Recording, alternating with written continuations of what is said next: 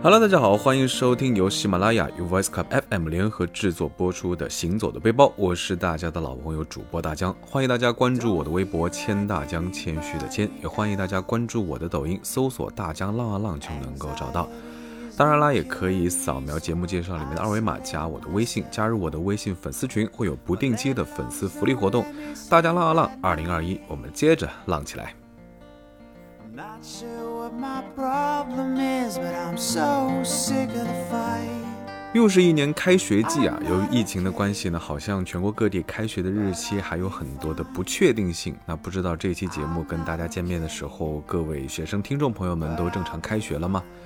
那大江的大学呢是在上海啊，毕业之后也是留在这座城市工作。那最近各地的疫情也是比较不稳定，所以大江也是没敢出城到处去玩儿。再加上台风天呢，也是老实在家宅了好几个周末。直到听说上海天文馆开业的消息，大江也是终于按耐不住蠢蠢欲动想要出门玩的心，赶紧预定抢票。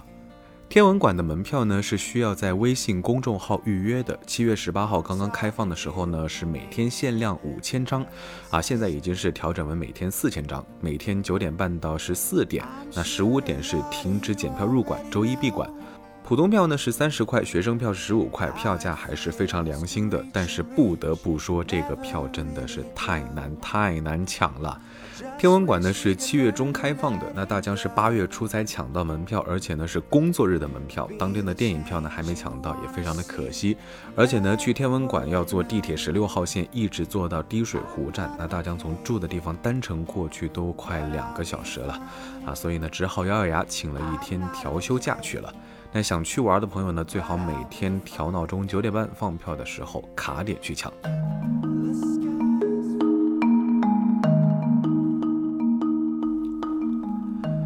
上海天文馆位于上海市浦东新区南汇新城滴水湖畔啊，据说是耗资六个亿，是目前现在世界上最大的天文馆。天文馆的主建筑是以优美的螺旋形态构成的天体运行轨道，独具特色的圆润天窗、倒转穹顶和球幕影院这三个圆形元素构成的三体结构，共同诠释了天体运行的基本规律。那整个天文馆呢，总共有四层，地上三层，地下一层。天文馆的主要展馆的话是三个，分别是家园、宇宙、征程这三大主题。特色展区呢也是三个：中华问天、好奇星球和航向星。参观当天呢，大江是按照工作日的闹钟起床啊，坐地铁也是早早的赶到了滴水湖，等着天文馆开门。出地铁站走到门口大概是八点五十分左右啊，没想到已经有很多人在门口排队了。有住在附近来遛娃的一家三口，那有退休老人晨练完过来赶时髦的，还有着拎着行李从外地赶来的游客。啊，对了，差点忘记说，预约票参观的时间是分上午场和下午场的。那大江建议呢，还是选择上午场，人相对来说会少一点，拍照打卡呢也比较好。检票进场以后呢，大家都是直奔服务台预约体验项目。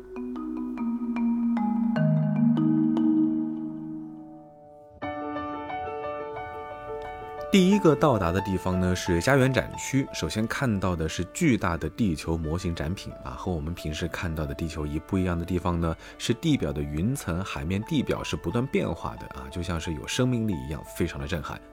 旁边呢是等比例的太阳和月球啊，抬头往上看是浩瀚的银河星空，除了地球、太阳、月亮，整个太阳系其他的行星以及卫星、矮行星、小行星、彗星都可以在这里看到。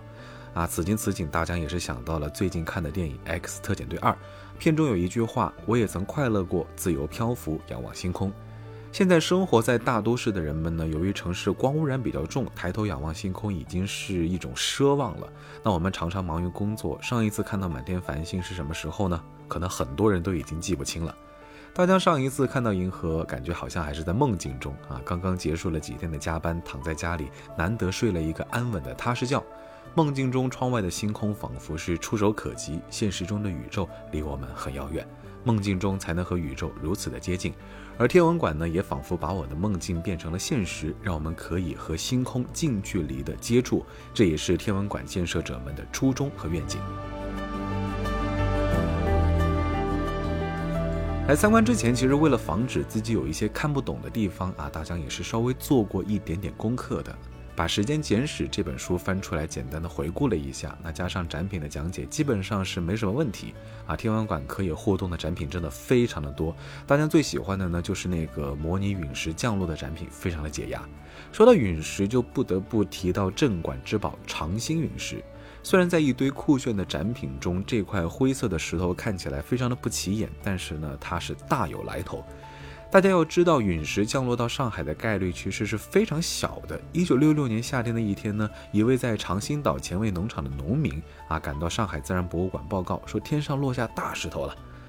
据这位农民讲述呢，在一阵雷声中，一颗火球从天而降，并在空中爆炸。啊，一部分因为冲击力极其巨大，砸穿了他家的牛棚，而另一部分呢，则从空中一路进到了水中。啊，听到这一消息之后呢，馆方立刻派了工作人员前往现场，带回了两块黑灰色的石头标本。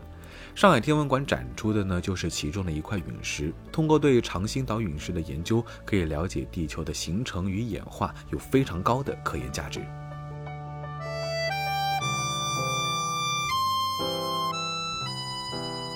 接下来要体验的项目呢，就是天象厅。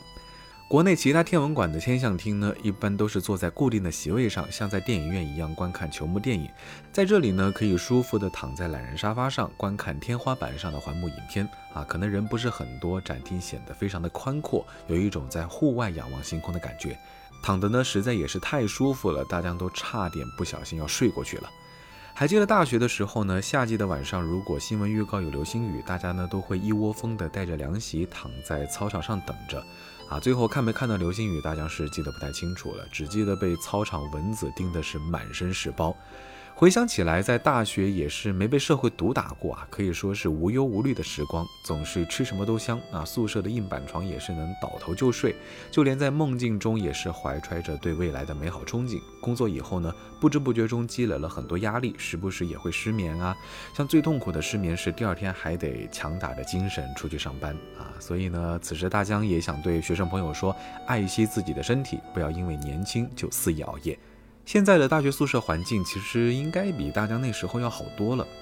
当然了，有些认床或者是睡眠比较浅的朋友睡不惯宿舍的硬板床啊，这该怎么办呢？大家在这里呢也是偷偷的安利一下啊，提升学生宿舍幸福感的好物——梦百合开学季零压脖垫。专为宿舍床定制的尺寸，并且呢，它的面料能够抑菌保持清新，在上海的多梅雨季拆卸也是非常方便的，拉链一拉就能够拆下来，不容易滋生细菌。一个人在外地呢，也要拥有健康的睡眠。除此之外，薄垫注入的凝胶因子具有恒温特性，在学校一年四季都能享受恒温舒爽的睡眠，啊，冬暖夏凉轻松实现。一天繁忙的课程之后呢，回到宿舍享受舒适的睡眠，没有什么比这个更幸福了吧？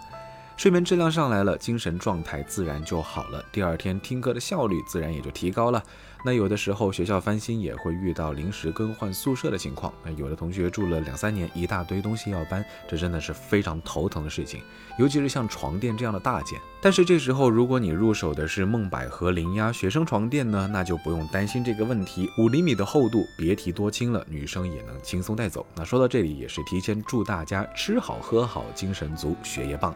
有需要的同学可以点击节目下方的小黄条购买同款哦。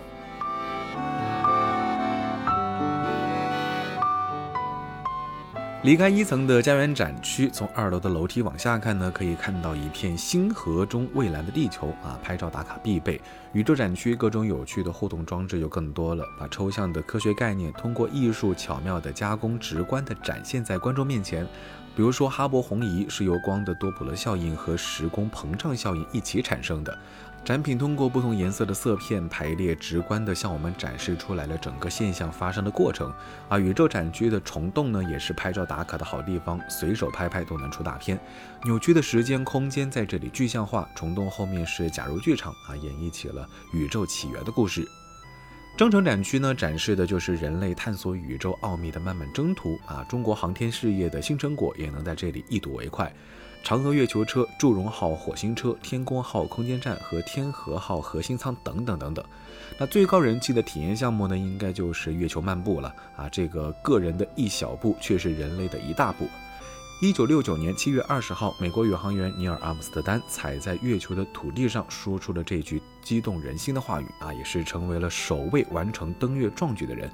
如果我们在上海天文馆戴上 VR 眼镜，穿上重力模拟装置，也可以过一把登月瘾啊。需要注意的呢是，装置是有体重限制的啊，体验前得先称体重。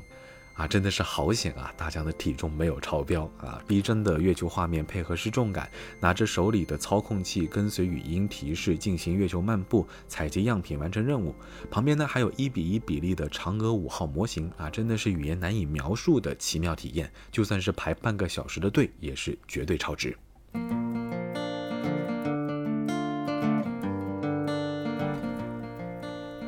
天河号核心舱呢，也是大疆最期待的展区。吃和睡呢，也是太空生活中离不开的重要环节。啊，全世界每天都有人经历着昼夜节律失调的问题，而对在太空生活每天能看到十六次日出的宇航员来说，这也是一个大问题。无论是短时还是长时的宇宙飞行，都会出现昼夜节律失调以及睡眠不足的问题，这将导致严重的由疲劳引起的失误和长期睡眠缺失。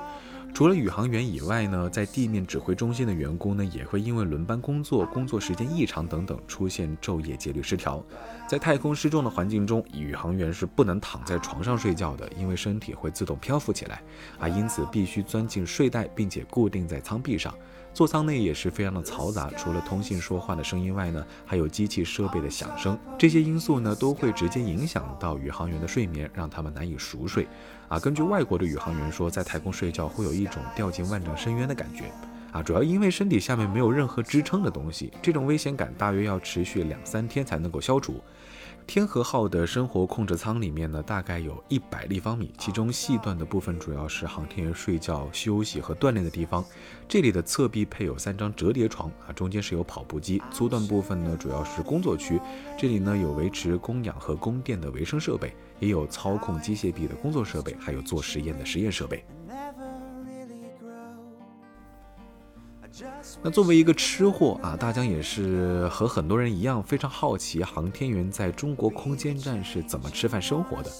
还记得今年六月份的时候，央视公布了一段太空吃播的视频啊，宇航员在空间站吃饭，由于重力影响，有的是飘着吃，头上脚下吃，转着圈圈吃，侧躺在地上吃，等等等等啊，看起来是吃嘛嘛香，简简单单吃个苹果都觉得非常的美味。早在二零零五年的神舟六号上，航天员呢就不仅有热饭热菜，饭后呢还有冰淇淋甜点，四十多种食品是顿顿不重样。到了二零一六年神舟十一号发射时，食品种类已经增加到了一百多种。